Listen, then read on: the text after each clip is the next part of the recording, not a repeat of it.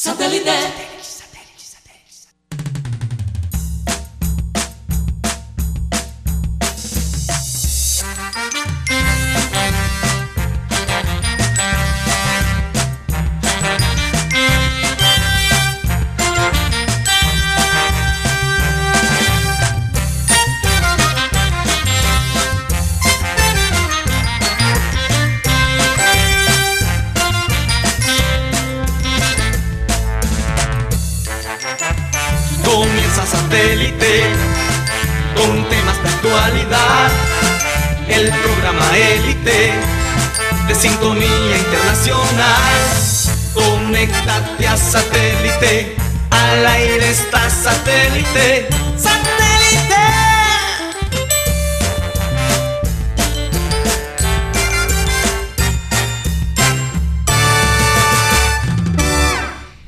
Señoras y señores, bienvenidos a programa Satélite.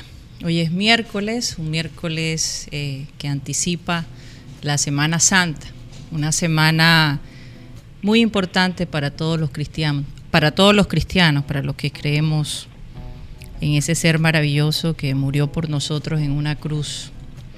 No necesariamente por esta época, pero es la época en que los cristianos han decidido, o hemos decidido, ¿no? En esa época se decidió que iba a ser en, en, estos días, ¿no? Ah, y también Pascua. La Pascua, sí. La Pascua de, los judíos. De los judíos, así es. Entonces coincide con en la misma época. Bueno, eh, el día de hoy está con nosotros en el estudio Mateo Gueidos, nuestro querido Yeyito. Benjamín Gutiérrez está desde su casa eh, guardando la cuarentena, que nos parece muy prudente. Y eh, en la producción tenemos a Benjamín, tenemos a Benji Bula, también es un Benjamín, pero le decimos Benji Bula. por cierto, le voy a preguntar a, a Benji que nos cuente un poquito quién le puso ese, ese nombre de, Benji. ¿O siempre lo ha tenido así? No sé, no sé cuál es el cuento. Siempre lo ha tenido. Ah, siempre, lo ha tenido desde niño. Ah, bueno.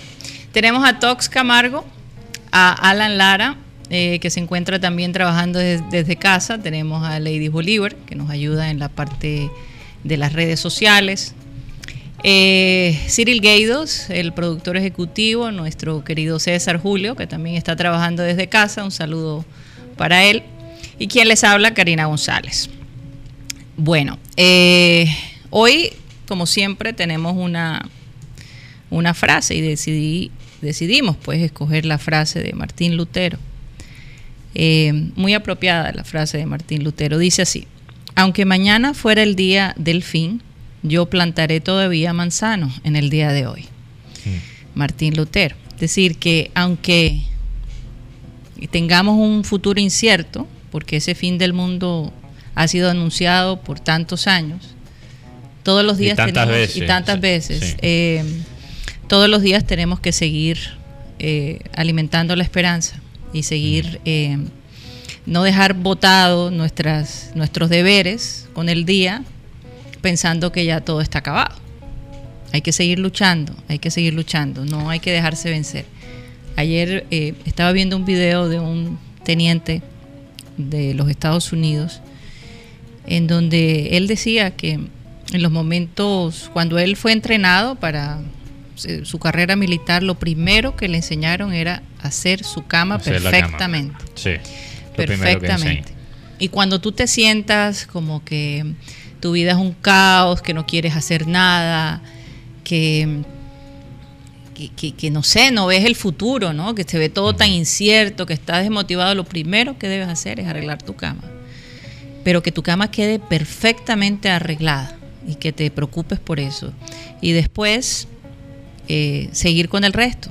Tal vez ya con una cama arreglada te invita a ir recogiendo las otras cosas que has dejado por todos lados, precisamente por tu estado de ánimo. Pero yo diría que lo primero, y le agregaría a él, que deberíamos hacer es, darle gracias a Dios por un día más de vida, por un día más de salud, porque la salud por estos días es eh, tiene más precio que cualquier fortuna.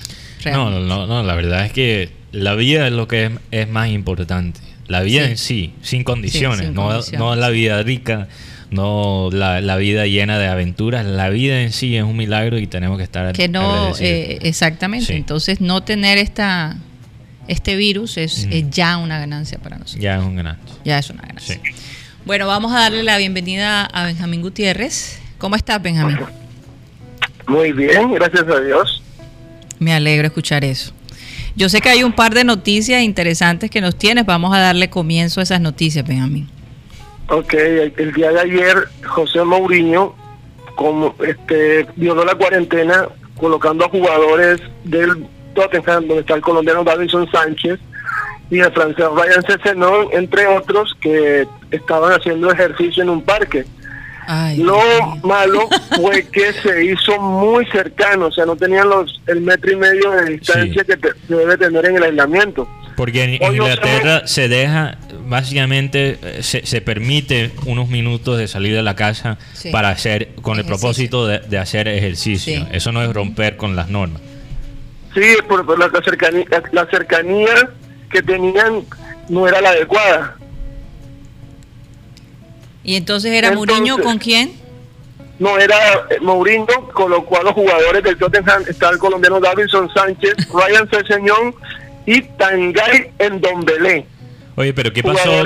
porque yo vi que, que Tottenham había lanzado un video de ellos haciendo entrenamientos remotamente a través de, de las de la videollamadas. ¿Qué pasó ahí? Pero esta vez Mourinho los mandó fuera de su casa. Fuera de la casa. Interesante. Y estaba y no estaban en, la distancia la distancia social adecuada. Mm. Estaban muy cerca. Hoy José Mourinho sale en el periódico The Sun a pedir disculpas porque y respetó la cuarentena. Pero por ahí también vi al amigo de Mateo, a Kaylee Walker. A Kyle Walker. ahora, que, ¿Cuál es la nueva travesura de, de Kyle Walker? Este, Gareth Southgate, el técnico de Inglaterra, le dijo que él no va a estar más convocado a la selección. Wow. Y este muchacho, y este muchacho como que no aprendió la lección porque se hizo una hizo un streaming o un live con una stripteasera haciendo este, haciéndole striptease ella a él. Así que el tema está bastante Pero no sería la misma mujer. Es muy posible. O es otra opción. otra, es otra situación. Después de este... Oye, eh, yo creo que la ah. cuarentena lo está volviendo loco al hombre. Él es uno de esos promiscuos que, que, mencionamos ayer. ¿Qué sentido tiene? O sea, te, hay este escándalo y mm. sigues dando más Oye, oye, Kyle, vamos a ponerte en contacto con la doctora Claudia para ver si eres un adicto del sexo por ahí. para qué locura. Para que te haga ahí un, análisis. Sí, vi las fotos ah. que, eh, que, estamos poniendo en, en, la parte eh, digital de nuestro programa y de verdad que este Muriño estaba muy cerca de sus jugadores y los jugadores mismos corriendo el uno bastante cerca del otro. una de las cosas que está haciendo Liverpool eh, que bueno, tengo dos noticias eh, muy rápidas, muy breves sobre Liverpool. Ellos están publicando los videos de, básicamente los momentos de yoga que ellos hacen como equipos a través de, la, de, los, de las videollamadas. Entonces muestra todo el equipo haciendo yoga juntos. Ah, usando esta aplicación Zoom que hemos nombrado, que me pareció increíble y, ver esa dinámica entre los jugadores, esa, esa, ese sentido de, cercanía con ellos, entre ellos, a, pesar de la situación fue chévere. También lo otro de Liverpool muy interesante, nosotros tiramos la noticia de que Liverpool fue criticado bastante fuerte y justamente, en mi opinión, eh, aunque yo sea claro. Eh, fanático de, este equipo. Sí, los mismos jugadores. Sí, los mismos jugadores criticaron pero, a Pero salió, salió algo reportado por un periodista con muy veraz en la ciudad de Liverpool, que se llama James Pierce. James Pierce dice que aparentemente hay un club que supo de la noticia de Liverpool mandando a los empleados para las vacaciones sin pago y lo destapó y forzó a Liverpool tener que anunciarlo, que me parece muy interesante. ¿Por qué otro club de la misma liga se está metiendo en las cosas internas de Bueno, pero acuérdate que Liverpool precisamente tiene esa imagen de ser el equipo eh, de Sí, yo sé, pero me parece, muy me parece muy, muy interesante, eh, muy pernicioso que un club se metió, otro club. ¿Y no dicen qué club fue ese? No dicen qué club. Mm. Todavía es anónimo. Mm. Pero se sabe que un club fue estaba como atrás de la escena eh, destapando las cosas para forzar a Liverpool a anunciar esto. Bueno, pero yo creo que nos hizo un favor. Claro, claro, hizo a Liverpool un favor porque Total. tuvieron que, que cambiar Si tú te equivocas, puedes echarte para atrás y ah. hacer la tomar la decisión que, además, que mostró la solidaridad de los jugadores, del técnico y de un grupo de gente interesante. Así que yo creo que los dejó mejor parados. Sí. Y hablando de Liverpool, aquí veo un mensaje, Mateo me podría corroborar la información, que en seis meses Sadio Mané tendría un edificio, un, hospital en su villa de nacimiento. Él dice que hace 20 años su padre murió por no tener un hospital en ese lugar mm. y él no quiere que le pase lo mismo a sus conciudadanos. Sadio Mané. No, no supe esa noticia, pero no me, no me sorprende porque lo que ha hecho eh, él comparte su sueldo él, dona un porcentaje de su sueldo a, básicamente a Senegal a, las comunidades donde él creció y, muchas otras comunidades en su país me parece increíble. De, de las personas que tuvimos la oportunidad de conocer de Liverpool él fue el que más nosotros, el que más me impactó a mí por, por, su manera de, tratar a la gente muy humilde. y, una persona muy humilde, eh, digamos muy sencillo. Muy sencillo. No, tiene ese ese feeling de alguien que siendo lo que es. ese aire de alguien creído. Sí no no para nada con los pies bien bien, bien puestos en la tierra. sí. Por ahí leí algo de, África que lo iban a un un científico francés dio unas dio unas declaraciones bastante eh, erradas donde dijo que para probar la vacuna la probara con la gente de África y salieron a responder jugadores como Samuel Eto'o el mismo Muchos También una falta de respeto. John Boyega, John Boyega, el actor de Star Wars, de, Guerras de la Galaxia, también que es africano, él es de Nigeria, también fue muy fuerte en, en, su reacción a esto. Y no lo culpo, porque lo que dicen estos doctores franceses, franceses es que supuestamente hay que, hay que hacer las pruebas en África porque ellos son los más eh, vulnerables. Pero no es cierto. si tú este ves los números de África, si tú ves los números de África, son supremamente bajos.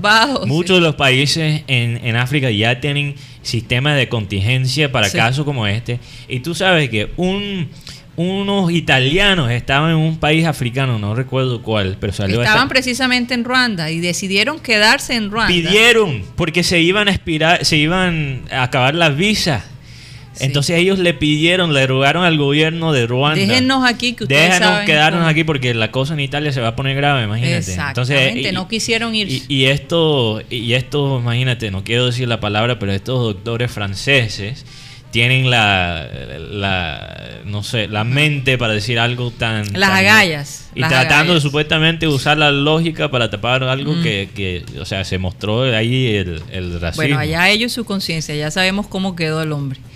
Eh, ¿Qué pasa con, con esta carta, Guti, que, que llegó? Okay. Eh, Conmebol le envió a, a, la, FIFA. Sí. Esta carta donde Alejandro Domínguez, presidente de Conmebol, le pide a la FIFA una reunión especial y urgente, porque en estos momentos, tú sabes, tú sabes cómo es la situación económica, ellos tienen 275 millones de dólares para repartir entre las 10 federaciones de la Conmebol, pero quieren que la FIFA les haga un reajuste, un mejor reajuste para poder terminar los torneos y que no, no se sienta tanto el, tema del orden económico en los equipos y ligas sudamericanas. Interesante. Yo, yo también he visto, Guti, conflicto ¿verdad? Que, la situación en Italia obviamente está mucho más avanzada. Eh, conflictos, eh, lo que llamó, lo que leí en ESPN esta noche, esta, esta noche, no, esta mañana, ya estoy pensando en la noche, perdóname. Eh, está cambiando el tiempo. mañana, tarde y noche. Ya, ya todo es, igual, todo es igual. Pero lo que estaba leyendo en ESPN esta mañana es que están, entre comillas, en guerra abierta la asociación de jugadores en Italia con la liga misma. Porque ¿qué pasa? Eh, la liga, sin hablar propiamente con esta asociación de los jugadores ni con los jugadores mismos, ha impuesto, eh, ha, básicamente forzado a los jugadores a bajar a un tercer de sus sueldos para dar un alivio a estos clubes. Para, eh, obviamente, apoyar eh, los empleados que, que todavía... Que ¿Y no, estuvieron de acuerdo? No, no, no, espera, porque lo que va a pasar ahora es que muchos van a tratar de ver, hacer lucir esto como si los futbolistas fueran egoístas, ¿ok? Lo que está haciendo, eh, la excepción aquí es Juventus, porque los jugadores de Juventus eh, decidieron eh, hace unas semanas, creo que hace dos semanas, renunciar completamente los sueldos de marzo, abril y mayo para dar básicamente Juventus un alivio de 90 millones de euros. Ahora, también tenemos que tener en cuenta que eh, eh, Deben tener su buen. Juventus no solo es. buena reserva. sí, su buena reserva. Y no solo es eh, uno de los clubes más ricos de, Europa, pero es uno de los ricos con los sueldos más altos. Entonces, estos jugadores ganan bastante plata y están en la posición para renunciar unos sueldos al 100% por tres meses.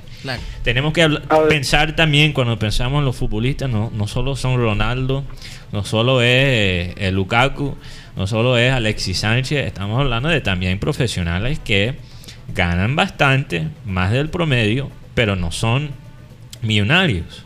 ¿Ok? Pero Mateo, y, también recordemos, que recordemos que la Juve, la Juve fue afectada también bastante con el tema del coronavirus porque tres jugadores de su, de su escuadra tuvieron el problema.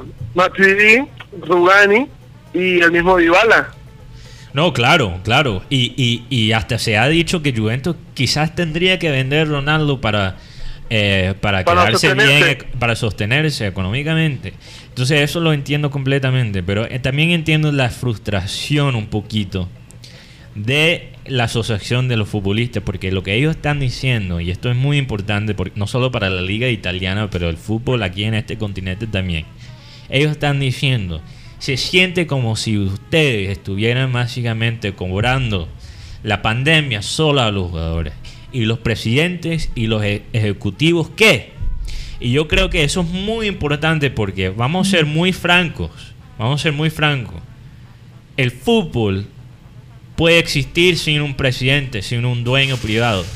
Porque fíjate que hay muchas, muchos equipos que los dueños son los propios fanáticos. Entonces el fútbol sin presidente, sin dueños privados, sin sigue de alguna forma. El fútbol sin jugadores no existe.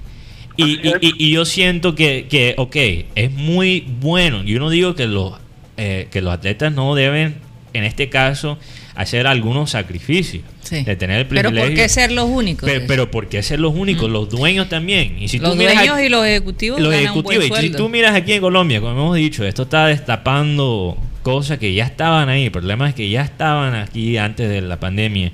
Si tú eres un dueño de un club que ni siquiera puede pagar los jugadores en los momentos buenos, ¿cómo es que la liga todavía o sea, ¿cómo es que la liga mantiene ese, ese presidente ahí? Hay, ahí hay que tener sanciones. Ahí hay que, hay que por lo menos ver las consecuencias del mal manejo de, algunos de los dueños que tenemos aquí en Colombia. Y, todavía más en una situación como esta. No puede ser que solo los profesionales aquí en Colombia son los que hagan los sacrificios. ¿Qué decías tú, La pregunta es y los directivos que están haciendo, que están poniendo ellos, porque sinceramente, lastimosamente para el fútbol y para los aficionados no hay fútbol, pero estos sí tienen otro tipo de negocios donde se están lucrando. Así es. ¿Y, y por qué no hacen un, donan su salario? ¿Por qué no ayudan a las personas? Porque mira que estaba leyendo el Real Madrid de un 10 a un 20% en todo el año van a reducir su salario, no solamente los de fútbol, sino los de básquetbol y otras y otros deportes que tiene el Club Real Madrid. Parece que, perdona Guti, parece que tenemos a Alejandro González. Vamos a darle entrada a Alejandro, ayer no pudo entrar. quiero aprovechar, quiero aprovechar para saludar a todos los corresponsales que tenemos Por favor. En, todas partes del mundo, eh, incluyendo a Alejandro González que va a entrar con nosotros desde Madrid. También nuestros dos amigos en Brasil, Alex Macías y César Villanueva. Eh, también nuestro combo en Miami, eh, la doctora Claudia, Iván Garrido. Bueno, Iván Garrido está entre Chicago y, Miami por razones laborales.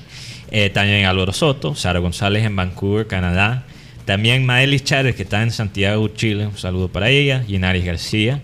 eh, de este Dortmund Alemania que siempre nos está llenando de, la información del fútbol femenino y general, porque acuérdense que Inari trabaja en el fútbol.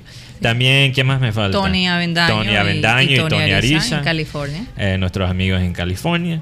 Y los corresponsales locales, como la doctora Nancy, un saludo para ella, y Joan Nieto. Oye, Joan Nieto está perdido. Bueno, Joan Nieto, por cierto, me mandó una foto anoche. Una foto de Abel González, como es Remember Time. Sí. Una foto con... perdón, no, lo habíamos recordado. Hoy es Remember Time y tenemos un especial increíble con vamos a tener eh, Vamos a tener a alguien, otro invitado. Pero Joan Nieto me mandó, creo que... Eh, con Abel González, Fabio Poveda, Márquez y también otro otro personaje bastante. Bueno, vamos a, mostrarlo. Sí, voy a ver si lo puedo mandar a, producción en los Tal vez lo podemos mostrar en la parte digital, porque la, gente, la gente lo puede, lo puede ver. Sí. Definitivamente. Bueno, Alejandro, ¿estás ahí? Aquí estoy, Mateo, ¿cómo estás? pues nosotros acá bien, Alejandro, ¿cómo están las cosas allá? Por acá todo muy bien, excelente. Aquí ya eh, recogiéndonos la noche que está entrando, todavía es de día, son las 8.52 de la tarde porque todavía es de día. Oye Alejandro, pues, pero por estos días eh, estaban diciendo que eh, España ha incrementado las personas que han fallecido por el COVID-19. Hay, hay, una hay un debate ahí porque se dice que de hecho hay una investigación por parte de la fiscalía aquí en España porque se dice que las muertes superan a las cifras que han sido reportadas. Oficiales. Mm.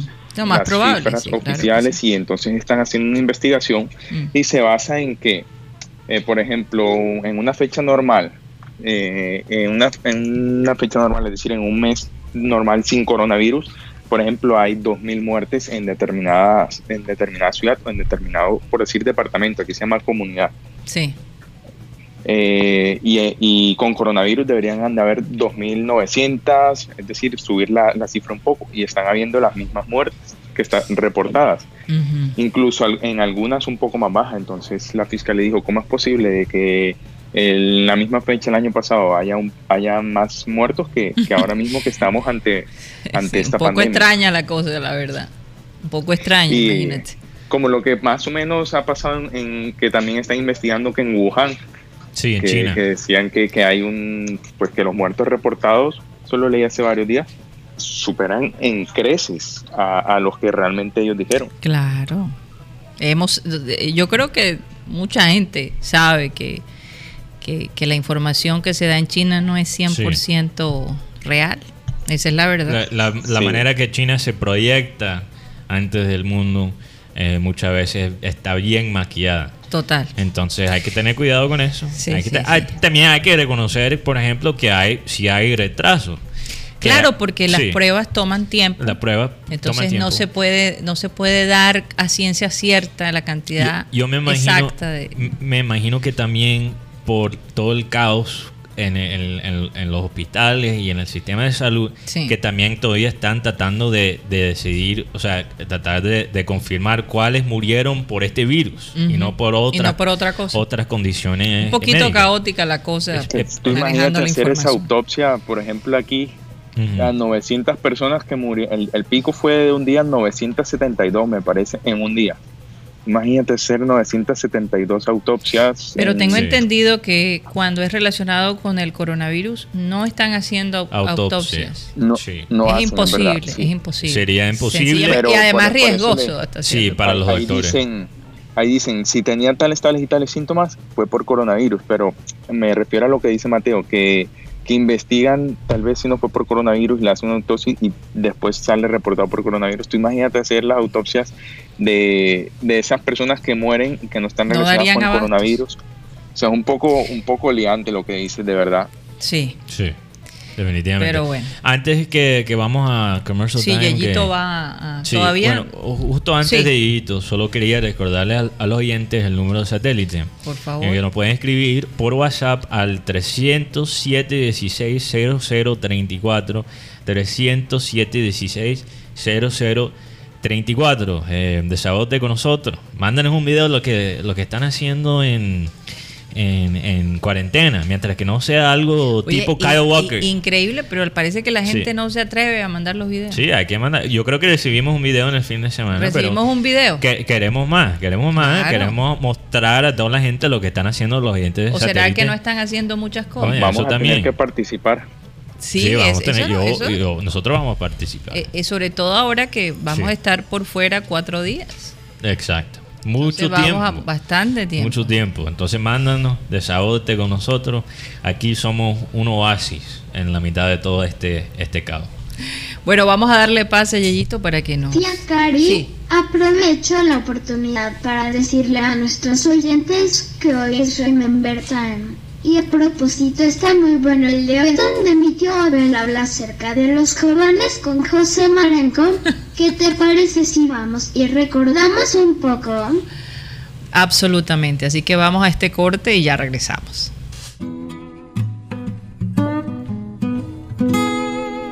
¿Cuánto vale un jabón aquí? Un jabón para bañarse, ¿cuánto vale aquí? Depende de la marca. Depende de la marca. yo compro vale 10 mil. 6.500. Entre 6.500 y 10.000 barras. No, no, no, no, no, no, no, Un jabón bueno, un, jabón, un jabón bueno te puede costar 4.000. 2.000 pesos. Ahora, si te bañas con jabón de lavaplatos. Jabón de bandeja. ¿Cuánto? ¿2.000? A ver, a ver, yo, yo a mí me pasó cuando Marenco me dijo que un jabón, yo que lo conozco, que él es Durango Kid, yo dije, no, Marenco, bastante. te vas a economizar algo que tiene que ver con tu piel, con la sí, Ahora tú puedes coger una barrita de esa yo los compro, yo los compro en Sao Hipódromo. Una, no hay un jabón que pase de 2000 ahí. Yo tengo la mala costumbre de, de pensar muy rápido. Yo recuerdo cuando un amigo no, me muy rápido, no muy rápido, no. Tengo un amigo, tengo un amigo. Una alianza, a ver, por allá. Es que él me tiene un poquito de miedo, porque yo tengo un amigo que cuando me invitó a comer un helado, le dije, me dijo, vamos a comernos un heladito aquí, un cono, un cono. De, 200. De 300 mil pesos. De 300 pesos, a ver, 300 mil. No, perdón, ese es Venezuela, mierda. Está pensando en bolívares. Cuando, cuando el amigo me invitó a comer un helado de 300 pesos, le dije, ojo, que por ese, de, de, esos helados lo hacen con leche de perra callejera. Cuando él me dijo que él se bañaba con un jabón de 2 mil pesos, dije, mierda Parecido a la leche. Sí, no, con, con, bañan las morrocollas en la guajira. Y dos mil pesos. Ajá, y entonces el, no, no, no, espérate. El, jamón tuyo, ¿cuánto vale? Dos mil pesos en el paquete de 12.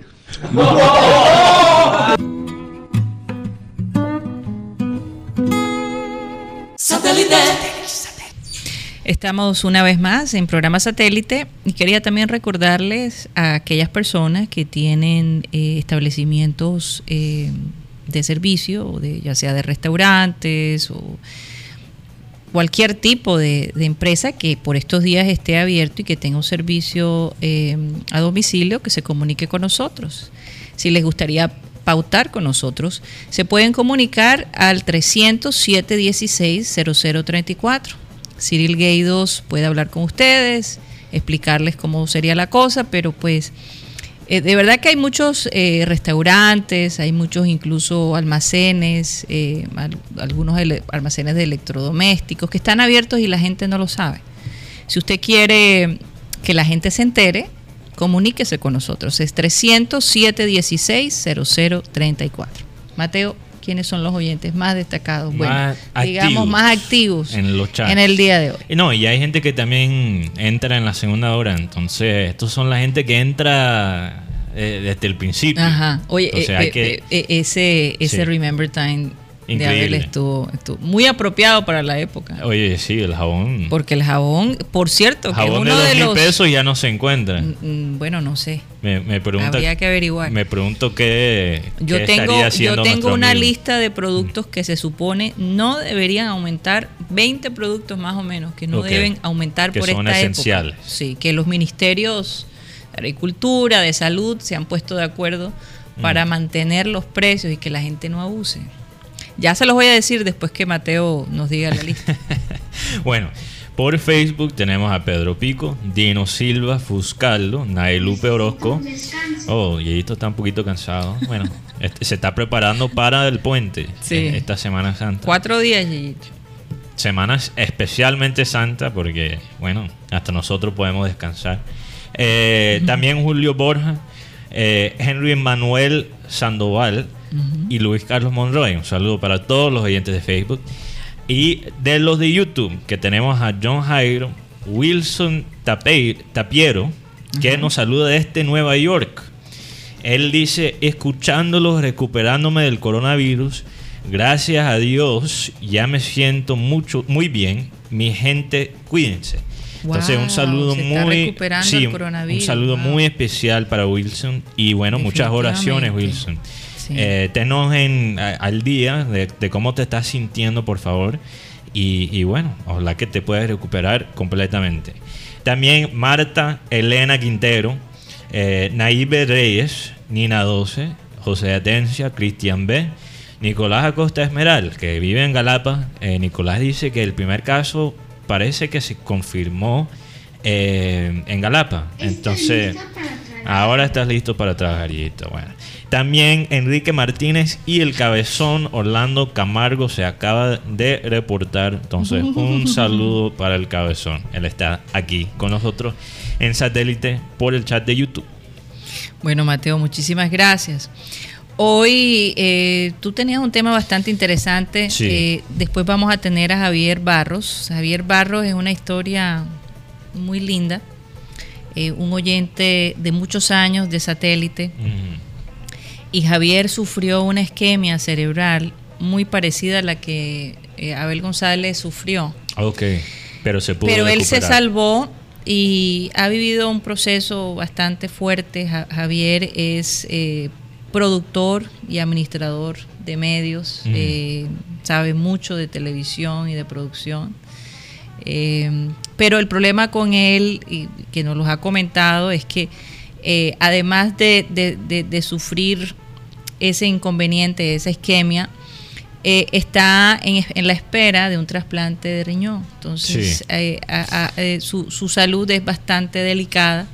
Sin embargo, él está haciendo un proyecto muy, pero muy interesante que vamos a hablar de, ello. es lo que llaman un mariposario. Mm es un parque de mariposas y yo tengo que preguntarle a él de dónde sacó esa idea, pero vamos a, darle un momento pase a, Mateo para que nos haga un análisis que me pareció muy interesante. También dos oyentes rápidamente que quiero eh, saludar, John Jairo que nos estaba escuchando desde Cartagena y Freddy Calzo que por cierto, Freddy, está, estabas en el, en el Remember Time de hoy. Sí, en el video se ve. Estaba bastante repuesto. Bastante repuestico. Él, él nos manda bendiciones y saludos desde Acarigua, Venezuela. Así es. Entonces, yo estaba escuchando una entrevista con un matemático que se llama Adam Kucharski. Él es un inglés. Y él se dedica básicamente a analizar los modelos matemáticos de cómo se... Eh, o sea, pero él es un epidemiólogo. No, yo pensé que sí, pero él es matemático. Ah, ok. Pero con un enfoque. Con un enfoque, sí. Con un enfoque en los virus. Ok. Y cómo ellos se, se propagan al nivel mundial. ¿Ok? Muy interesantemente, él escribió un libro sobre estos contagios que lo terminó de escribir el noviembre pasado. Imagínate, ni siquiera se había confirmado el primer caso de coronavirus. Y eh, termina de escribir un libro llamado Contagio. y sale al, principio de este año. Y básicamente él dice los contagios, porque él empezó a repasar cómo, cómo armamos este concepto que tenemos nosotros los humanos de los contagios. Y los griegos, cuando empezaron a, analizar las enfermedades, se dieron cuenta que las mismas reglas que aplican a, las enfermedades aplican a las cosas sociales, a las partes, a las cosas culturales, las cosas psicológicas. Entonces, un ejemplo que yo estaba pensando, Guti, no sé si todavía estás ahí. Eh, eh, imagínate esto, Guti, que se te viene alguien, te coge por los hombros y te dice, Tienes que tener cuidado con el coronavirus. Tienes que tener cuidado con el coronavirus. Por favor, quédate en casa. Y después te das cuenta que él mismo está infectado. O sea, él sabiendo que estaba infectado te cogió por los hombros y te estaba diciendo cuidado con, el coronavirus. Sí. Es lo mismo que hacemos por las redes. Mira, nosotros, hay, hay muchas personas que compartan en las redes casi exclusivamente las cosas que ellos odian. Compartan el video, compartan la nota, compartan el tweet en lo que sea, la foto. Yo odio esto. Sí, total, todos estamos... ¿Y qué pasa? Tú estás infectando a otras personas con ese contenido. No solo con el contenido que tú odias, pero también con tus sentimientos negativos. Entonces, ¿qué pasa? Tú estás ayudando a ese contenido a llegar a más gente. Así es como se vuelven las cosas virales en línea. Tenemos ese, esa, esa, esa palabra para las cosas digitales por una razón, porque ellos, los memes, también funcionan como un virus, como una infección.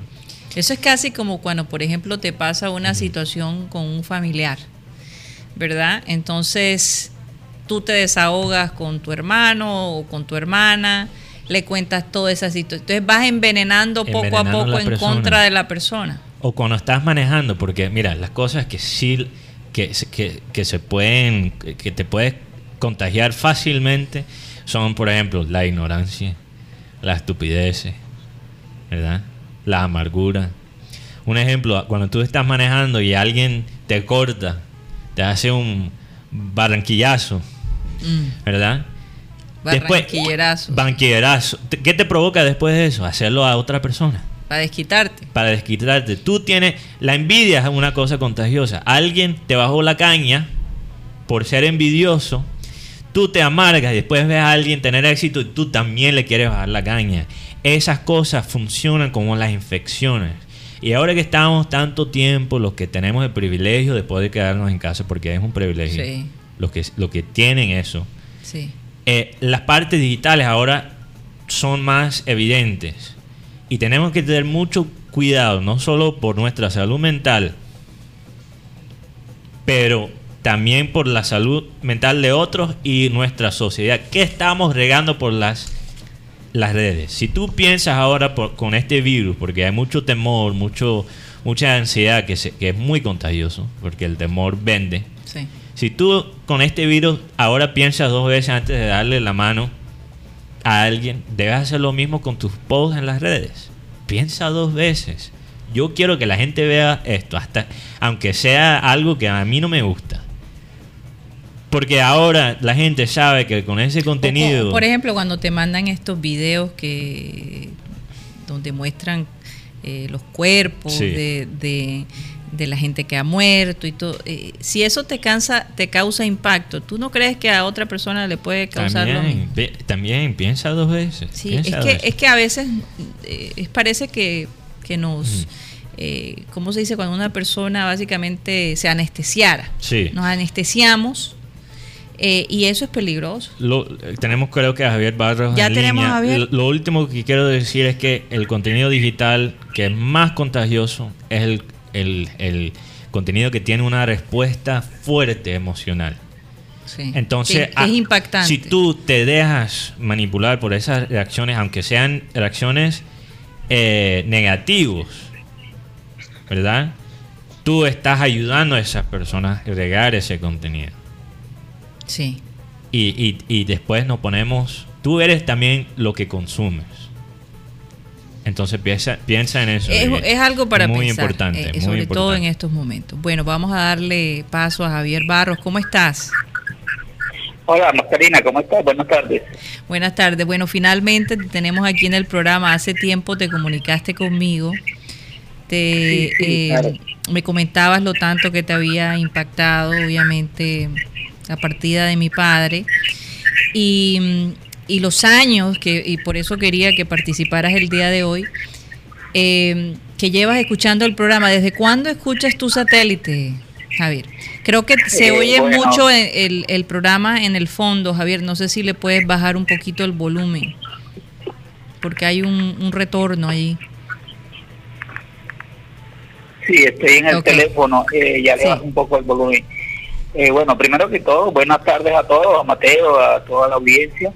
Buenas tardes, Javier. Y, bueno, yo, yo al programa, a ver, más que el programa, pues a ver, siempre lo, lo he seguido desde hace muchos años, desde los 80, por allá tal vez, no tengo las fechas exactas, pero sí hace muchos años cuando comenzó con, y digo comenzó en los medios, en los medios audiovisuales porque ya venía transitando este camino desde hace rato. Desde hace rato. Con el Junior y en la organización radial y todas estas cosas pero eh, lo, lo, mi primer contacto con Abel fue Suena la Campana, claro. un programa que, que, programa nacional, él, que, él presentaba en Caracol, si no estoy mal. Tipo no, no, no, no, suena, suena la Campana era de la productora de Miguel Char Televisión. Ah, bueno. Sí. Por ahí, eh, yo lo veía, yo no sé, me, siempre me llamó la atención eh, su forma de, de, de, transmitir la, la, la, la noticia, de, del manejo del tema, sí. que era un manejo alegre, un manejo eh, fresco, y eso me llamaba siempre la atención y estaba yo ahí puntual en la sintonía.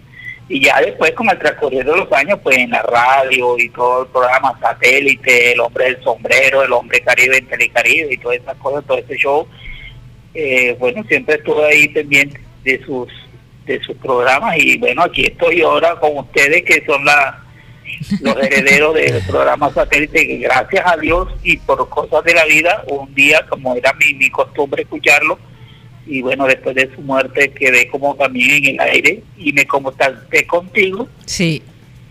Fue el día que tú inauguraste el programa nuevamente me, me gratamente me sorprendí y me gustó muchísimo porque eh, es como como ese amigo que uno vuelve a ver, como ese amigo que, que, se, que se fue y ahora volvió y bueno, me dio mucha alegría y muy contento. Muy linda tus palabras, Javier. Y te, contacté porque por cosas del, del destino y de la vida y de Dios, sí. Eh, yo sufrí lo mismo que sufrió tu papá yo soy sobreviviente de un derrame cerebral de hace dos años. Imagínate. Un 5 un cinco de marzo, en horas de la noche, yo estaba, ya eran las 1 de la mañana tal vez, y me dio un derrame y todavía estoy en recuperación después de dos años. Pero aquí, como digo yo, pedaleándole a la vida, cuesta arriba, pero con buen ritmo y buen ánimo. bueno. Oye, y, con, y con muy buenos proyectos. Vi una foto de, eh, este proyecto del mariposero, ¿se llama así? Mariposario. Mariposario, mariposario, hay que corregirlo. Mariposario, eh, y me parecieron bellísimas las fotos que publicaste. Eh, una de, las, de los parques que más yo he admirado es precisamente los parques de las mariposas, porque la sensación de meterte en un sitio donde las mariposas se posan alrededor tuyo con esa delicadeza es algo fuera de serie y no había visto algo semejante aquí en Colombia. Cuéntanos un poco de ese proyecto, Javier. Bueno, Karina, gracias por esta oportunidad que también es muy valiosa y que y que de verdad me apasiona mucho porque es un tema turístico, ecológico, ambiental que me, me, fascina, me, emociona. muy relajante, muy relajante. Sí, porque es que además de eso, de todo lo que tú has dicho, que es cierto, eh, en Colombia hay muy pocos mariposarios, hay unos, tal vez unos cuatro o cinco bien, bien estructurados, bien montados.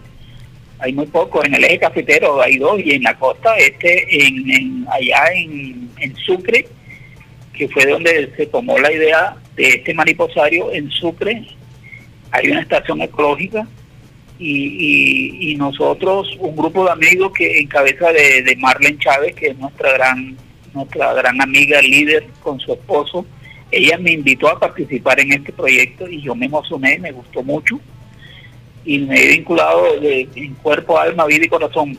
Entonces aquí voy. El, mariposario, más que todo, lo que queremos hacer, esto apenas está comenzando, tenemos apenas unos seis, seis siete meses de estar eh, tratando de montar esto. Eh, eh, es una estación queremos montar es una estación ecológica de conservación, educación ambiental y de investigación. Lo que lo que queremos es que crear alianzas estratégicas con universidades, con colegios. Con colegios, claro. Para que los estudiantes y los jóvenes conozcan lo importante que es conservar el medio ambiente. Así Qué bueno. Javier. y en la parte y en la parte de universidades nos gustaría crear alianzas estratégicas con grupos de investigación. Por ejemplo, eh, eh, el ciclo de las mariposas, la relación química que hay entre una mariposa y un árbol, por ejemplo, puede ser un tema de investigación. Eh, por ejemplo, ¿por qué, una, ¿por qué las mariposas, que eso no lo sabe mucho, mucha gente, por qué las mariposas solo escogen un árbol o solo tienen un árbol para poder posarse? Sí y por qué lo hacen en determinadas horas del día. Oye, no, es muy interesante. y es que cuando una mariposa se posa en tu mano o en tu hombro, es algo especial. Especial. Y algo lo que, especial. Lo que me encanta de este proyecto es que no solo es algo visual, no es solo algo lindo, también es educativo. Sí. Sí, claro. Y, yo creo que falta. Falta mucho de esos sitios aquí. Aquí en Barranquilla. Ahora, tú me decías que esto es en Galapa. Sí, esto, es, esto ah, queda en la frontera. Nosotros le llamamos ah. esto frontera porque queda entre en Galapa, pero queda sobre eh, la frontera entre Galapa, Paduato y Tubará. Ah, ok. Es, lindo esa sección. Muy lindo. Karina, y Karina, Mateo, esto es un rincón mágico. Es una cosa espectacular, la naturaleza, la gente. Esto queda dentro del territorio Mocaná, que ya entre otras cosas es un territorio bastante pequeño porque la civilización se lo ha ido se lo ha ido lo ha ido absorbiendo entonces ya muy ya ya esa etnia mocaná ya no no no queda mucho no, queda mucho, sí. y los que quedan ya son gente muy anciana muy ya son bastante mayores sí. Se ha se ha perdido la lengua se ha perdido el vestido. Qué tristeza. Entonces eso también es eso también hace parte de este proyecto tratar de rescatar todas esas esas culturas. sí. ya ya lo que quedan son unas cuantas señoras ya bastante mayores que han tratado de mantener la, la, la, tradición con su artesanía, con, con sus comidas, con algo, algunas veces se visten con los atuendos ancestrales, pero es muy poco. Entonces lo que queremos también con este proyecto es rescatar eso, vincular a esta gente que está alrededor del área de influencia y tratar de ayudarlos y sacarlos adelante con su artesanía, con el bejuco, que es la, la materia prima de ellos para realizar su artesanía eh, yo, eh, hay una señora que, que fabrica café de maíz. Es una cosa deliciosa. Wow. Eso hay que probarlo. Yo, que a mí me encanta todo tipo de café. café de maíz. Quiero, es una lo, lo, quiero probar. También había... Bueno, acuérdate que los indios hacían la chicha. Era como decir el aguardiente. si no estoy, si la no estoy mal. la chicha de yuca. Sí. Todos esos productos hay que rescatarlos y los tenemos aquí. No, no, no le demos la espalda, que es lo que queremos. Por eso estamos tratando de, de, de, crear esas alianzas estratégicas con la gobernación, con la CRA, con todos estos entes. Eh, que tienen sus proyectos ambientales para que de alguna u otra forma nos apoyen y es que, es que Javier, de verdad que hace falta museos en la ciudad. Pero bueno, ahora, desafortunadamente... Lo, que, quería decir es que eh, también es un muy buen momento porque la gente está hablando de la tribu Moconá porque hay un cantante, si no estoy mal... Una cantante. una, cantante, una chica que es de ella, de raíces Mocaná.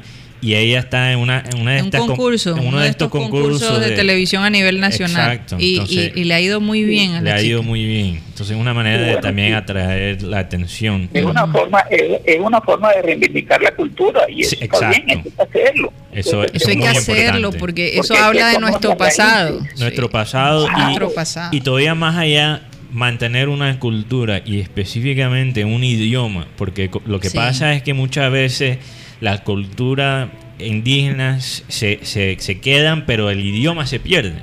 Que es lo más triste. Ella, fíjate, la chica cantó en, la lengua y la su dialecto. Es lo primero que se pierde. Así es. es. lo primero que se pierde y lo más importante porque cuando tú pierdes un idioma, eh, tú pierdes una manera de pensar. Y hay que mantener eso. Eso es. Javier, pero entonces ahora, a raíz de todo esto, me imagino que se han pospuesto muchas, a raíz del coronavirus, ¿no? Se han pospuesto muchas. Sí, claro, en este momento, en este momento, pues nos hemos acogido al decreto presidencial y todos estamos en aislamiento y ya se ha quedado quieto todo el proyecto, pero desde las casas, sí. todos los que estamos involucrados estamos participando, mirando, buscando, proponiendo, porque, porque. ¿Y de dónde? Perdón, Javier, ¿de dónde han traído todas estas mariposas que, y cuántas mariposas tienen?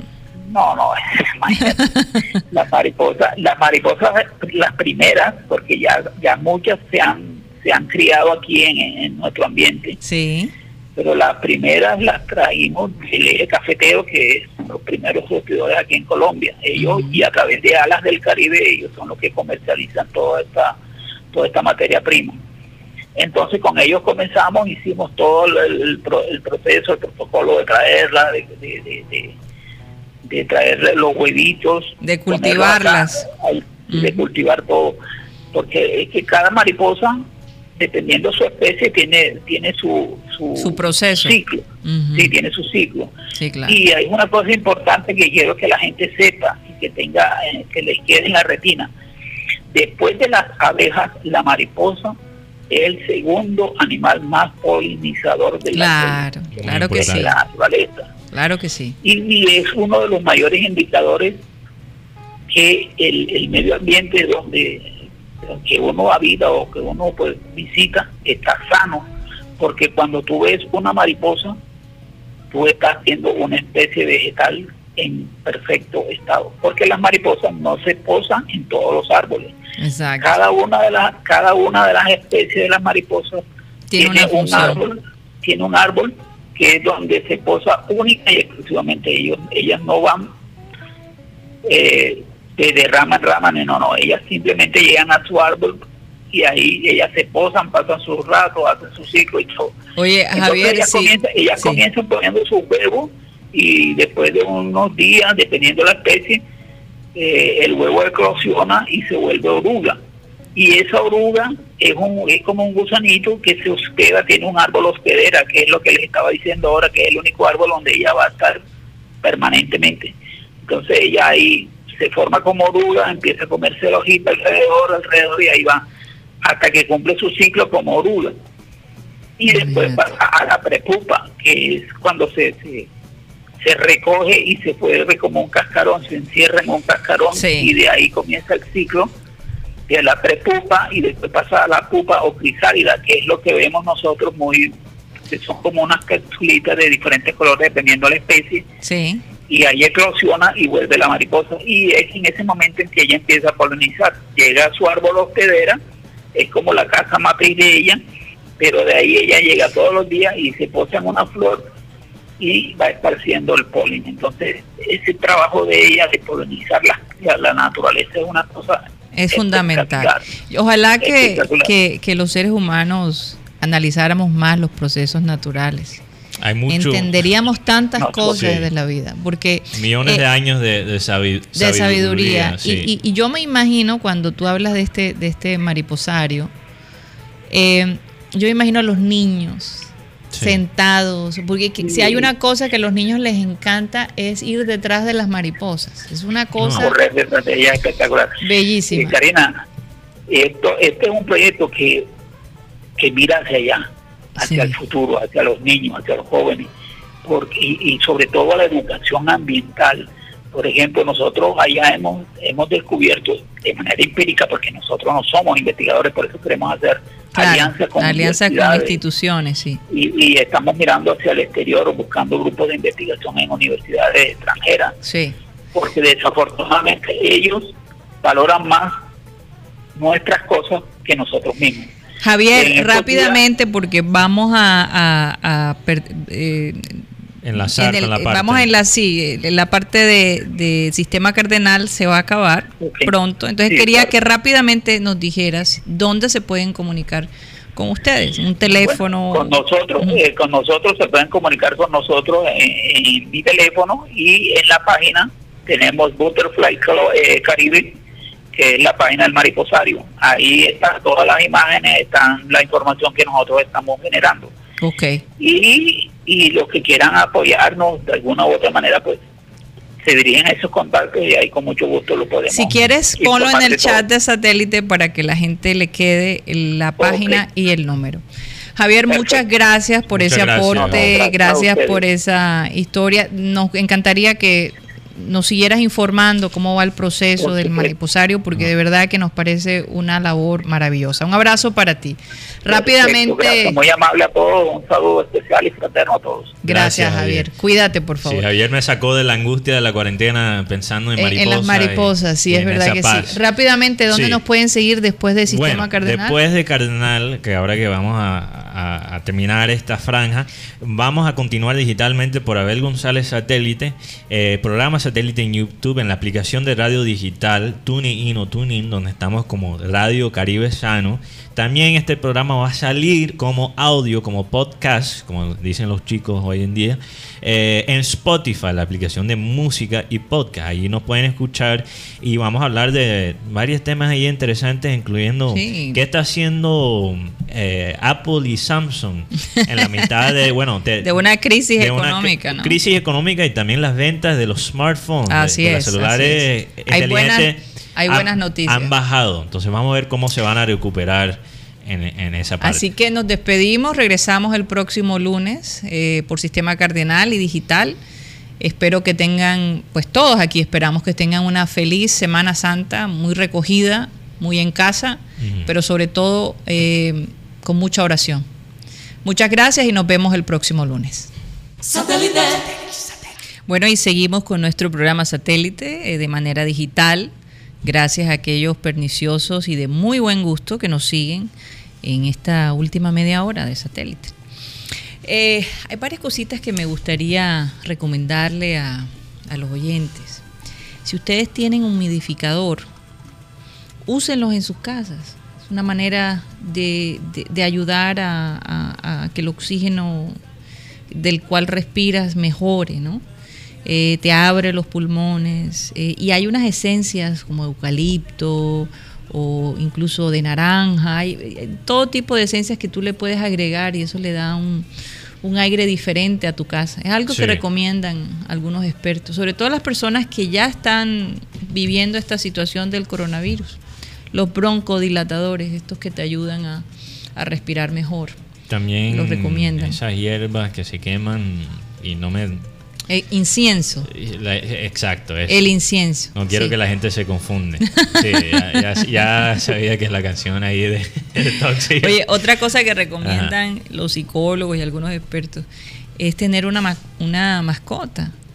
Y yo creo que este es el mejor momento y muchos de los que tenemos mascota damos gracias por eso, porque precisamente ellos todavía quieren jugar, tienen todavía el mismo sentido, esperan de ti, eh, verte contento, que, que formes parte de su vida, que los acompañes a, hacer sus- sus necesidades, ¿no? Que esas son las tres salidas que tenemos nosotros en básicamente en- durante el día.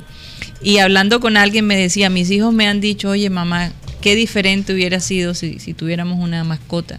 Estaríamos felices con la mascota aquí, pudiéramos salir y caminar, aunque sea con la mascota. Así que esa también es una muy, pero muy buena opción. La otra que, que estaba leyendo es que a las mujeres que están lactando, sugieren eh, o recomiendan que no eh, pongan directamente al bebé en su pecho, Sí. sino que les den más bien eh, a través de los beberos esterilizados, pues para evitar cualquier tipo de, de contagio. ¿no? De contagio. sí, Entonces eso es algo que.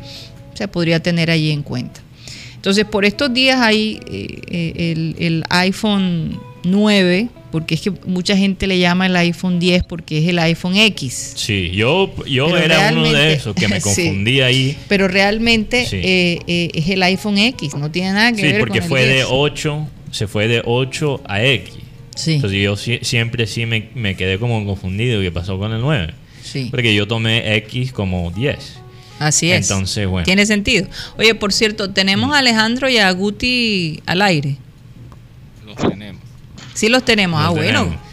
Opinen, por favor, muchachos. Alejandro, ¿qué has escuchado de, de- Del iPhone 9. iPhone Aparentemente 9. va a costar 399 dólares. Sí, sería eso como ya es un gran. millón doscientos, Un poquito más. un poquito más. Sí, Un poquito como más, millón trescientos por ahí, eh, peso colombiano. No. Eh, iPhone 9, básicamente, lo que yo entiendo, Alejandro, no sé si has escuchado mucho, mucho porque esto no se ha anunciado oficialmente. Estos Sí. son los rumores. Los que- rumores, Porque sí. hay una, una rueda de prensa el 15. Entonces, lo que he escuchado es que esto es para hacerle seguimiento al modelo iPhone SE que salió en 2016, que como era el iPhone más barato, pero todavía muy, muy potente. Sí. ¿Has escuchado algo, Alejandro? Perdimos a Alejandro. Bueno, parece que perdimos a Alejandro. No, aquí estoy. aquí Ah. Ah, ahí está, ahí está. Eh, no, eh, lo mismo que Mateo. Eh, yo creo que, de hecho, eso te iba a decir cuando estabas diciendo lo de que pasaron del iPhone 8 al iPhone X. Es que entre el iPhone 8 y el X hubo el iPhone SE, que pues básicamente venía a ser como ese 9 que no pusieron. Claro. Y, y yo creo que lo que he leído también es que, que, van a- que se dice que sacarían el 9 como para hacerle referencia a ese a esa referencia que pasó por SE. Realmente como para seguir la gama. Acuérdate que el X salió por el tema de que tenían que, que, que darle crédito a los 10 años de iPhone. Ah, sí, claro. Es por eso que Ah, lo ok. relacionan con el 10. iPhone 10. Ahora entiendo. Muy importante esto porque la verdad es que Android todavía domina el mercado al nivel global. En los. Estados Unidos iPhone gana, si, si, si recuerdo bien. Pero, pero al nivel global, Android todavía está eh, dominando el mercado de, eh, de los smartphones, de, lo- de los celulares inteligentes. ¿Y por qué? Porque Android tiene muchas diferentes opciones, muchas de diferentes empresas que producen celulares. Y entonces eso te da mucho, muchas opciones de, de precio. Entonces, ¿qué pasa? iPhone qui- qui- quiere tratar de competir más a ese nivel de un celular más económico. Sí, más accesible. Porque Ahora. es que, ahora, eh, sigue siendo costoso para por el cambio del dólar. Sin embargo, el dólar ha bajado un poquito. Ha bajado un poquito.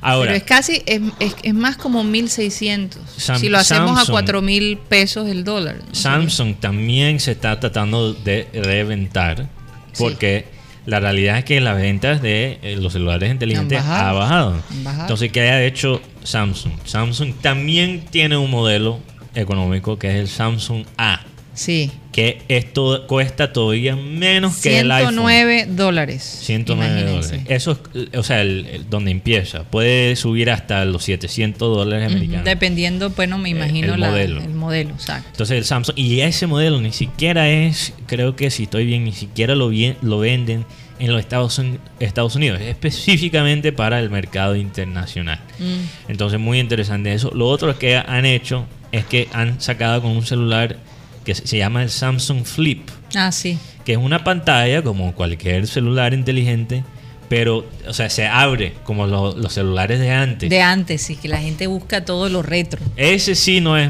económico, ese sí es Ese sí bien es costosito, costoso. pero eh, me encanta esa Pero idea. interesante. Lo que pasa es que ya cuando has usado iPhone toda tu vida, Sí. como difícil cambiar. Bueno, es que se siente como si fuera toda una vida, pero Bueno, la toda tu vida, pero realmente ha sido cuánto? es, mm, 10 desde el años. No, más, 12 años. 12 años. 2008, más o menos. Y no todo el mundo empezó empezó a usarlo.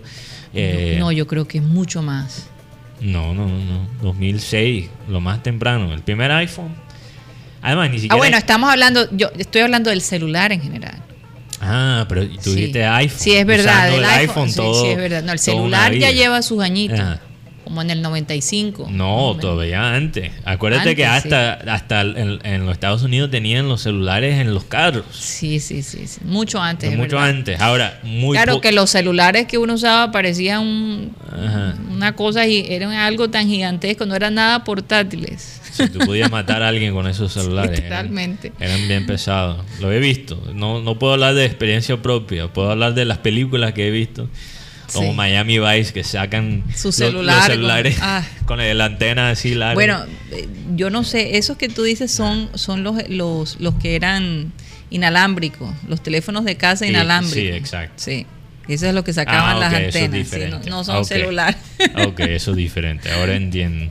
Pero lo que sí he escuchado es que hasta en los 80, si no estoy mal, yo sé que si Cyril Guedo nos está escuchando, nos puede ayudar, pero habían teléfonos en los carros. Sí. Pero Serían eso- teléfonos, pero muy eso poca era gente lo tenía. Muy poca, eso era, Era un lujo, era eso un lujo, era, era un lujo, era un lujo. bastante costoso. Sí, pero lo- los teléfonos eran bastante aparatosos. Eh, Bastante aparatosos. Yo los conocí porque cuando me mudé a Estados Unidos tuve la, la fortuna de poder tener un celular y era la gran cosa porque realmente en, en Colombia uno no veía eso. Las Realmente famosas panelas. las famosas panelas. Dime, ¿en qué año Colombia, Colombia ve los famosos celulares? No, no, no sé. Tal vez como, Como en el el- 95. Sí, 95, 96. Algo así. Que por cierto, ayer me di la tarea de investigar si en Barranquilla había, y me extraña que los oyentes no me hayan dicho nada, porque tenemos oyentes de todas las edades.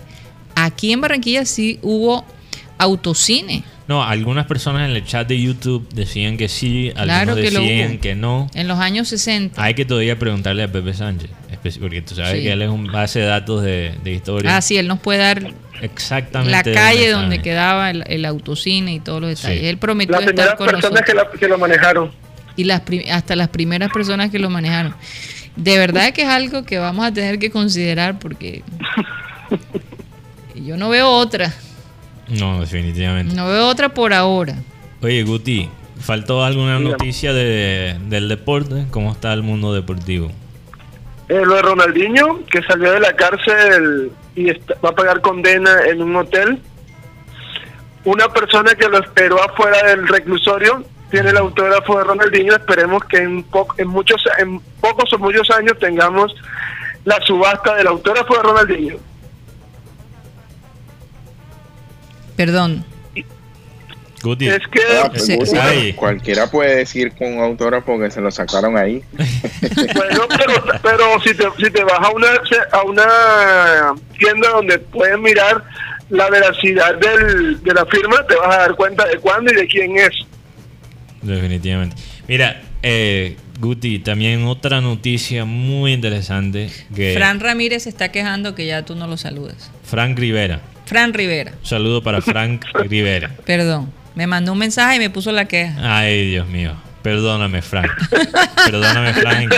Mucho Fran oyente. Rivera, Fran Rivera de Sagún, Córdoba. También, también hay gente que nos escribe por eh, el WhatsApp y no alcanzo de saludarlos al aire por sistema cardenal. Entonces quedo, no Quedas sé, corto. no sé si ellos no escuchan digitalmente, pero Ah. voy a tomar un momento para, bueno, saludar Definitivamente. a, definitivamente. bueno, aquí Alberto Escolar nos dice en el 94 ce- celu móvil. Celu Móvil llegó en el llegó. 94, ok. Y luego yo Cel Caribe. Cel Caribe, es Entonces, él verdad. está- es un saludo es verdad. para Alberto. Gracias También por esa información. a Haide. El teléfono estaba el Viper. Ah, el, el Viper, Viper, era lo que había. claro, el Viper. Yo me acuerdo del bendito Viper. También Y el saluda Nokia era el Nokia 2160 oh, el o 21. el 6120 Yo recuerdo también. Haide, Haide Pérez, que nos escucha en Venezuela.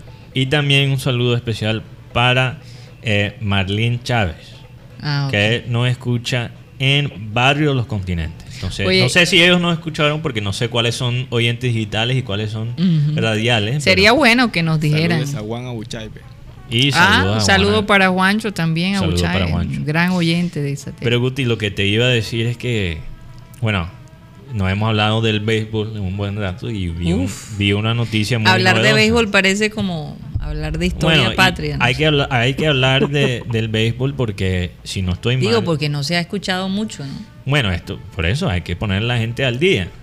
Eh, a veces los medios del béisbol no llegan tanto acá. Sí. Entonces es como si fuera, como si no eh, eh, eh, tuviéramos noticias del béisbol, pero sí hay noticias. Oye, pero perdón que te interrumpa y Ah. mantén el pensamiento. Ok, lo He lo voy a notado, tratar. eh, he notado que eh, eh, los, las empresas o digamos las revistas en línea tienen las mismas, las mismas noticias de hace semanas. Que repiten las Sí, noticias. repiten y repiten la noticia. Y yo, Dios, Dios Mm. mío, es que es- hay tan poco de qué hablar en cuanto a deporte. Entonces ahora se ponen. Hay en mucho cuanto a, de qué hay hablar mucho de qué hablar, en pero en tema. cuanto a deportes hay Ajá. tan poco que uno dice, Dios, ahora eh, lo que están es detrás del chisme de lo que hizo el, el futbolista, Ajá. de lo que si Eso están te entre... comenté el otro día, Es Karina, una ¿te cosa acuerdas? increíble. Que es que no hay nada nuevo.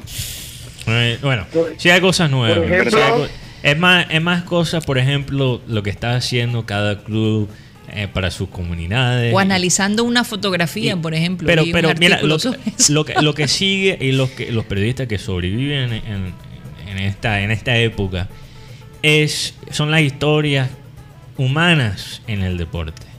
Eso es lo que está todavía creando contenido. Y, y en el fondo, eso siempre lo que ha sido lo más importante del deporte. No quién metió el gol, no la estadística El más chalaca. nueva, eh, no, no las grabaciones que todo el mundo lo tiene, ¿verdad? La entrevista que eh, con, con preguntas muy, muy simples, sin profundidad. Esa parte humana las historias que genera el deporte, esto lo que todavía mantiene eh, eso como entretenimiento y como noticia ahora mismo cuando las ligas están frenadas. Entonces un ejemplo de eso que iba a dar es lo que está haciendo la liga de B, la liga mayores, eh, con eh, la empresa Fanatics. En español sería traducido fanático, fanático que ellos producen mucha mucha ropa, mucho de los de los jerseys, de los uniformes, especialmente de los equipos de béisbol. La Liga Mayores y ellos se juntaron para usar la misma fábrica que se usa para los uniformes de béisbol para crear máscaras, tapabocas y también, también eh, herramientas y, y, ¿cómo se dice? las cosas que se ponen los, eh, los doctores en los hospitales. ¿Cómo se eh, llama eso? eh, uniformes. O sea, los uniformes. La bata. La bata, de los doctores. Sí. Eh, ellos están usando. Entonces, si tú miras estas tapabocas y estas batas, parecen. Parecen casi como uniformes de béisbol, tienen como las líneas de un uniforme de béisbol. Y es porque están reusando la misma tela y dejaron de producir uniformes de béisbol que se pueden vender. Entonces me parece una medida increíble de ayudar y mostrar solidaridad con los doctores y con el sistema de salud. También hay que decir que hoy hubiese sido el opening day del béisbol. Y el, periódico de Los Ángeles mostró una foto y que me puso nostálgico porque no te creas, a mí me gusta el béisbol bastante también. creo que el fútbol es mi, pasión, mi pasión, pero, el, béisbol, también. Y ver ese estadio de, los Dodgers vacío en la primera página, en el portal de, de los tiempos de, el Los Angeles Times, el periódico, me, dio tristeza. Qué lástima. Y, leí una columna de un americano que dice, estoy desesperado en los deportes, necesito los deportes. Hasta eh, cuando, cuando, camino mi perro, empiezo a analizar las hormigas como si estuvieran en carreras de, carros, porque no hay esa, esa, esa competencia, no hay... Eso me, me, es la adrenalina que producen los deportes. que nos hace sentir más vivos. Y por eso no vivo como vives, pero vivo más... Con, la energía. Con energía porque sí. Eh, los deportes... Mucha gente correctamente ha dicho que los deportes debe quedarse atrás de, de este, este, este virus y, esta, esta pandemia pero al mismo tiempo todavía tenemos que mantenerlo como algo importante. Sí. Porque es un yo sé que tú ibas a decir algo. Sobre una un regalo un regalo no una una cooperación que tuvo el gobierno de Emiratos Árabes Unidos con el gobierno colombiano. Entre esos hay más de 10.000 pruebas rápidas para el COVID. Hay casi 10.000 mil uniformes especializados para esta enfermedad así que esta es la información que nos llega pero también he estado viendo algo de, de fútbol italiano y parece que algunos equipos pedirían que le diesen el título de la Serie A a los equipos de la Lombardía, entre esos está el Atalanta, que fue uno de los más afectados. Pero, pero, ¿por qué? Darle el título a Atalanta. Eh, o sea, es, más que todo honorario por, la eh, situación que ellos han vivido. sí, como un homenaje por la situación que están que están mm. que vivieron y que están viviendo. Pero, pero, complicado eso porque si estoy en toda la región de Lombardo, que es la región de Milán. De Milán, sí. Y también de donde, donde juega Atalanta, está bien afectada. Y entonces yo me pregunto cómo se decide, si lo van a hacer así, ¿por qué Atalanta y por qué no Milán? ¿O por qué no, por qué no Inter? Una propuesta que hicieron, una propuesta que hicieron por, mm. por el tema de que Atalanta fue el primero que, que como, como equipo se sintió afectado como ciudad. Oye, pero... Pero es una propuesta simplemente, no es nada confirmado, o sea, no es nada oficial. Sí. Pero es, es una propuesta que se ocurrió a, a muchos capitanes de equipos de la Serie A. No me, no me parece porque voy a decir algo, y no con la, obviamente con la gente de Atalanta ni los jugadores, pero con los directores y también, también eh, con la Liga Italiana y con UEFA permitir, bueno, más UEFA, porque esto fue partido de Champions League, permitir ese partido ¿ok? De Valencia a Atalanta. Es una de las razones que Lombardo, que esa región está tan afectada Sí, ahora claro, mismo. claro, eso- Entonces, premiar es el club, ¿verdad? Quizás cuando no tuvo, bueno, no sé qué tanto incidió en esa decisión. También, y quizás la culpa más lo tiene UEFA, pero todavía me da, me produce, no sé, no sé, no, no, no- yo no quisiera premiar eso cuando es, es una de las razones que, que la situación está tan grave no solo en Lombardo, pero todo el país. Lombardía, sí. Lombardía. Bueno, vamos a ver qué pasa, vamos a ver. Mm. eh, ya la historia no- nos las contarán. Sí. Eh, Karina, sí, hay una noticia aquí, bueno, ya esperar la confirmación, pero dice, dice que dueños de moteles De están moteles. ofreciendo sus habita- de moteles con M, sí. ofreciendo sus habitaciones para que las personas con contagiadas pa- pasen ahí su cuarentena. Pero Bueno, es solo uno para... se va a eh, ser el contagiado entonces. Eso, eh, eso me parece No, interesante porque eh, en una este persona momento... solo.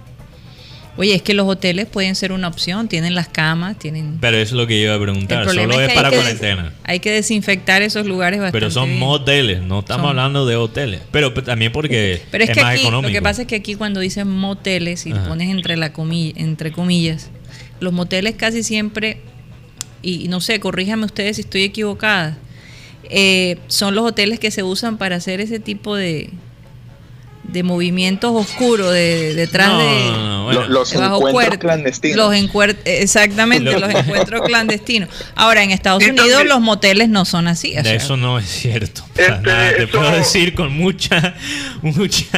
No, en serio, Eh, Mateo. los moteles, en- en- los moteles sí son así en los Estados Unidos. Y porque la, Ah, la sí. diferencia más grande. Yo pensé que no. Oye, oye, y cuidado, no estoy diciendo por experiencia, Ah. Solo es una realidad que se sabe, ¿ok? No, Ajá. eso es, eso es, ¿cómo se dice? No sentido común, pero una información ahí común. Mm, bueno, tú sabes más que yo. Bueno, entonces la diferencia más grande de lo que yo entiendo de un motel y un hotel, ¿ok? Es que los cuartos, uy, ¿qué pasó ahí? Los cuartos son eh, más separados, ¿ok? Sí, tú, en un hotel tú entras y hay una sala, ¿verdad? De espera. En, hay, en los moteles no. en los moteles solo, y no te dan comida, en los moteles solo llegan a limpiar el cuarto y ya. Y e- tampoco te preguntan tanto. y no, exacto, no te preguntan tanto. Entonces, sí, eh, porque cuando llegas a un hotel y el nombre de la señora y es un poquito más engorrosa la cosa. Ah, y las cosas, hay, los vecinos No, se ven con No, más Lo que pasa frecuencia. es que en los moteles Ah. en Colombia algunos tienen el parqueadero está dentro de que te bajas y caes en la cama. Literalmente. Bueno, Las mujeres entran escondidas. Alejandro, eh, Alejandro sabe mucho. Exacto. ellos, ellos no están, como las entradas están afuera, ellos no están echándole ojo a quién entra a tu cuarto. Entonces, por eso es que los moteles se prestan en general aquí en los Estados Unidos, donde sea, para las actividades más clandestinas. Oye, Mateo, aquí Tony Ariza me ha Ah. mandado cualquier cantidad Ajá. de información sobre los celulares. Imagínate si él Oh, claro, no sabrá. claro, claro. Él dice que los celulares en Estados Unidos entraron a finales de los años 70, o sea que no estábamos tan mal. No estamos- yo dije Principios 80. de los 80. Yo dije 80. Eh, y que en efecto esos, esos eh, teléfonos que mostraba eh, Miami Bike sí eran celulares. Te dije que eran celulares. Te dije que. Y eso salió. Bueno, no, estamos en la parte digital.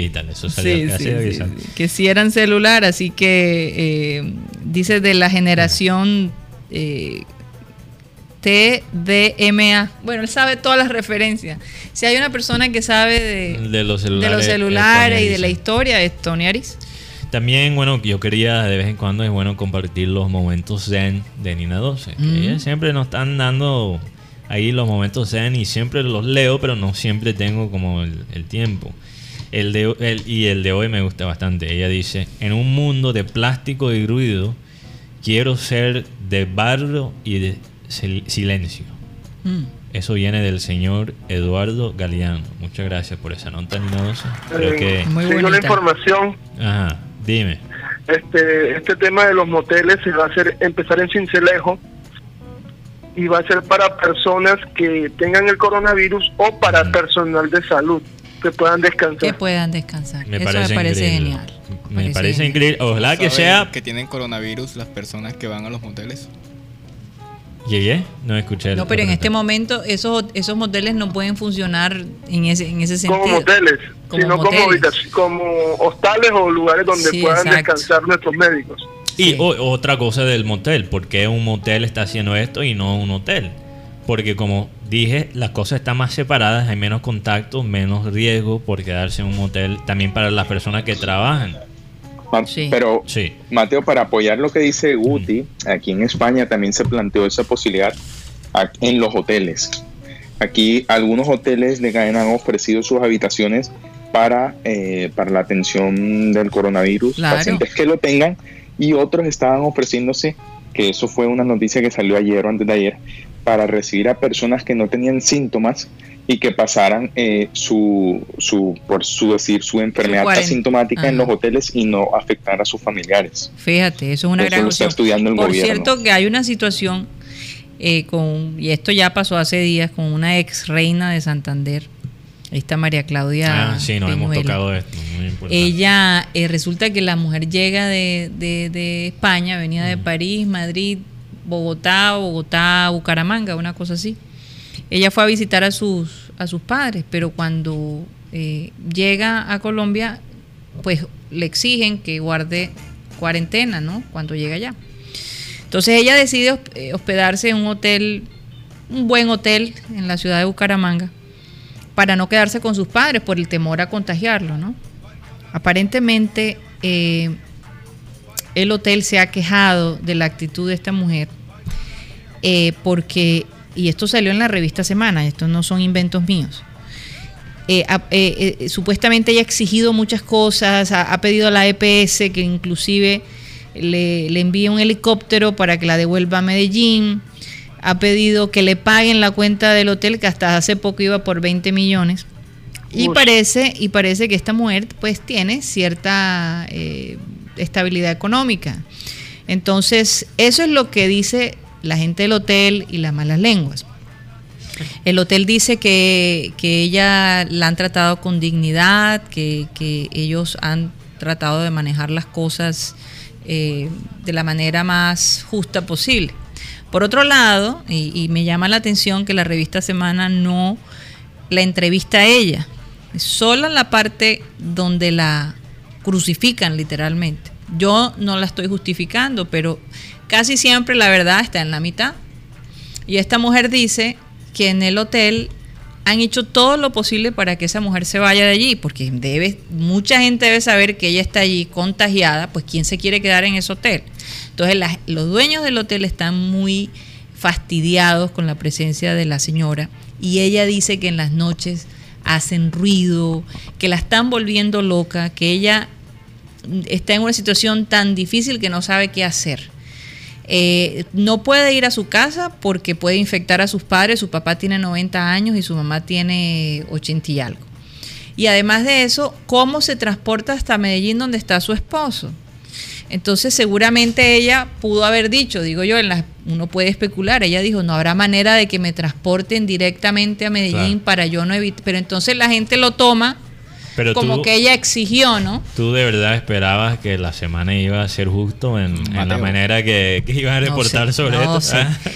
Pero, Dime, pero le han dado duro y, y la verdad me puse a pensar qué situación tan difícil para esta mujer estar en un hotel sin su familia, sin poder acercarse a sus padres, eh, todo el mundo juzgándola por supuestamente cómo ella manejó las cosas. Entonces, wow, eh, eh, no debe ser nada desde el punto de vista mental.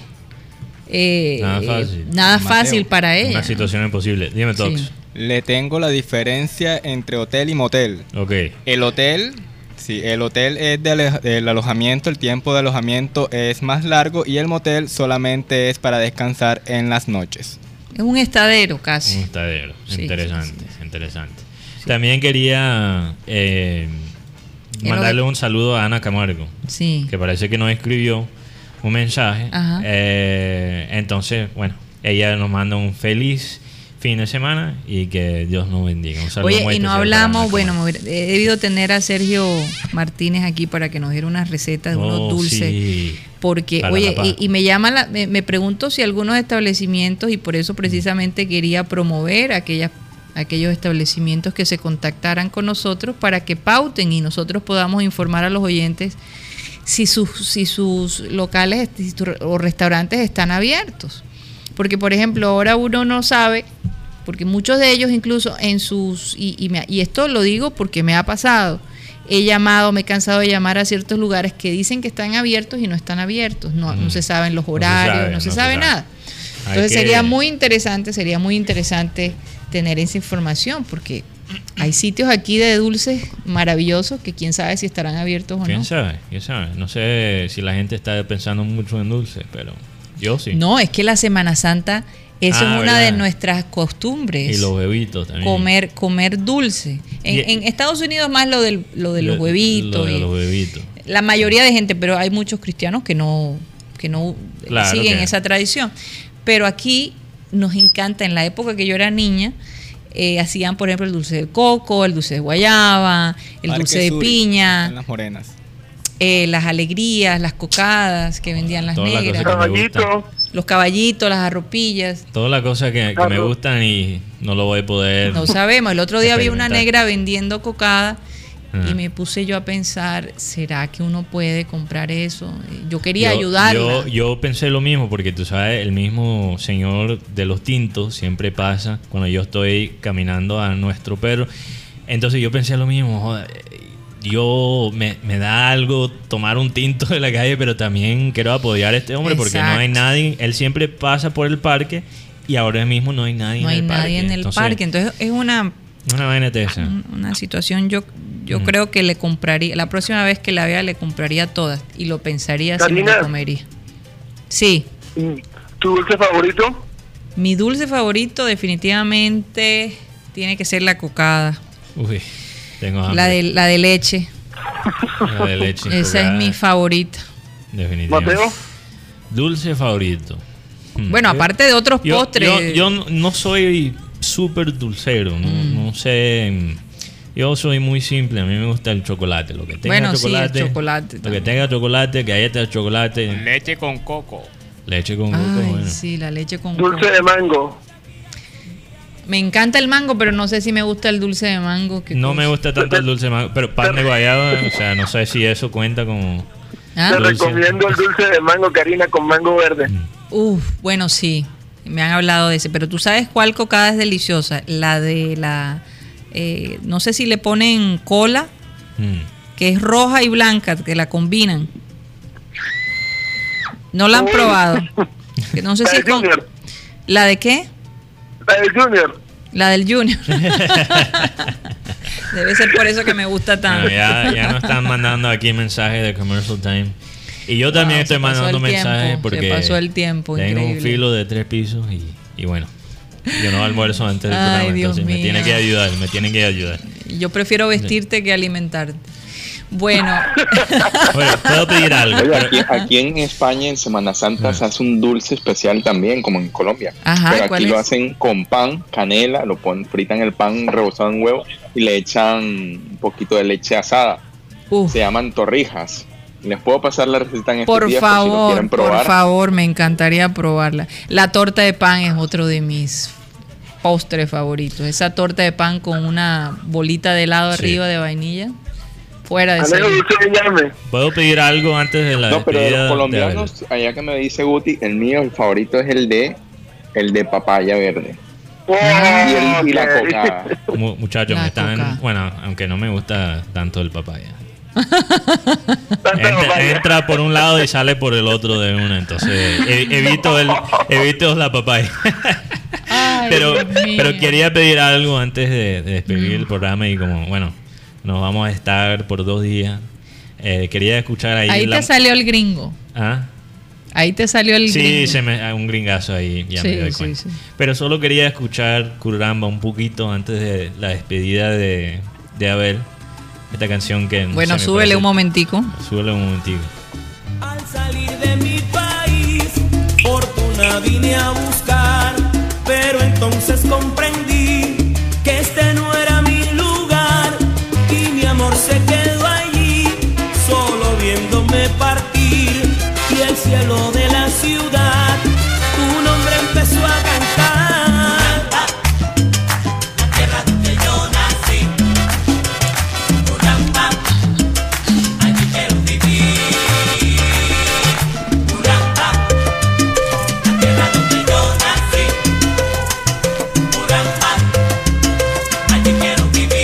Wow. Esa Juan canción, Mateo, esa canción es grave. Esa canción te, te, te- menos mal que estoy en Barranquilla, pero me Sí. recuerda, eh, es que por eso a Abel González le gustaba tanto esa No, canción. y, y también se lo dedico a todos nuestros oyentes que están Que en están el exterior, lejos. que están lejos. y Un que tienen mucha familia aquí que quisieran abrazar y decirles cuánto les aman. De verdad que ojalá que estos cuatro días sirvan de, de mucha más reflexión, de, mm, de recordar momentos bonitos en familia, de, mm, de escribir cosas que queremos hacer en el futuro, porque eh, pareciera que, que la vida ha parado y no ha parado, la vida sigue. Y tenemos que sobreponernos a, a este sentir. Hay como una tristeza en general eh, en el mundo entero. Hay esa tristeza, se siente en la soledad de las calles, de las ciudades, de, de los sitios donde hubo tanta gente. Así que vamos a reflexionar estos cuatro días y vamos a orar mucho para que Dios nos dé la fuerza de poder pasar este, este, esta época de, de reflexión. Nos vemos el lunes. Gracias a, a Guti, que desde su casa pudo participar. Gracias a Dios por la tecnología. Gracias Gracias, a a, Alejandro desde Madrid. Eh, También un saludo para Henry David Torregrosa que está pidiendo otra media hora, pero Eh, Henry, perdóname, pero tengo que comer, perdóname, perdóname. bueno, no, Yo te no voy a extrañar también, Henry, no te preocupes. Oye, de pronto van a descansar un rato de nosotros, ¿no? Sí, a veces. ¿Verdad? Bueno, vamos a ver. A Para veces, entrar hay que- con fuerza el lunes. a veces es bueno que la gente te extrañe, Sí, sí. sí. Pero que no te olviden. pero que no te olviden. Exacto. Bueno, deseándoles a todos una feliz Semana Santa, vamos a dejar que nuestro amado Abel González Chávez despida este programa. A ver, Dímelo. aquí tenemos la cápsula que viene del cielo, la gota de lluvia, la gota de amor. Juan 13, 34 y 35. Un mandamiento nuevo os doy, que os améis unos a otros como yo es, os he amado, que también os améis unos a otros. En esto conocerán que todos que sois mis discípulos, si tuvierais amor los unos con los otros. Bueno, así es. Es una invitación para que la hinchada del Junior con la de Nacional se amen. Me. Bueno, no nos metamos en eso porque realmente es una decisión de cada quien. Bueno, señoras y señores, por lo pronto, vivan en paz, tomen estos días, acérquense a Dios. Ah, quiero recordarle a la gente atea que, un ser humano puede vivir sin Dios. Porque Dios le dice, ah, bueno, tú no quieres ser amigo mío, no quieres que yo intervenga en tu vida, ok. Pero una recomendación sí les hago, no peleen con Dios. No peleen con Dios. Ok, desconócanlo, pero no se enfrenten a Dios. Ojo. O lo que es lo mismo, puedes vivir sin el poder, pero no contra el poder. Señoras y señores, se nos acabó el time.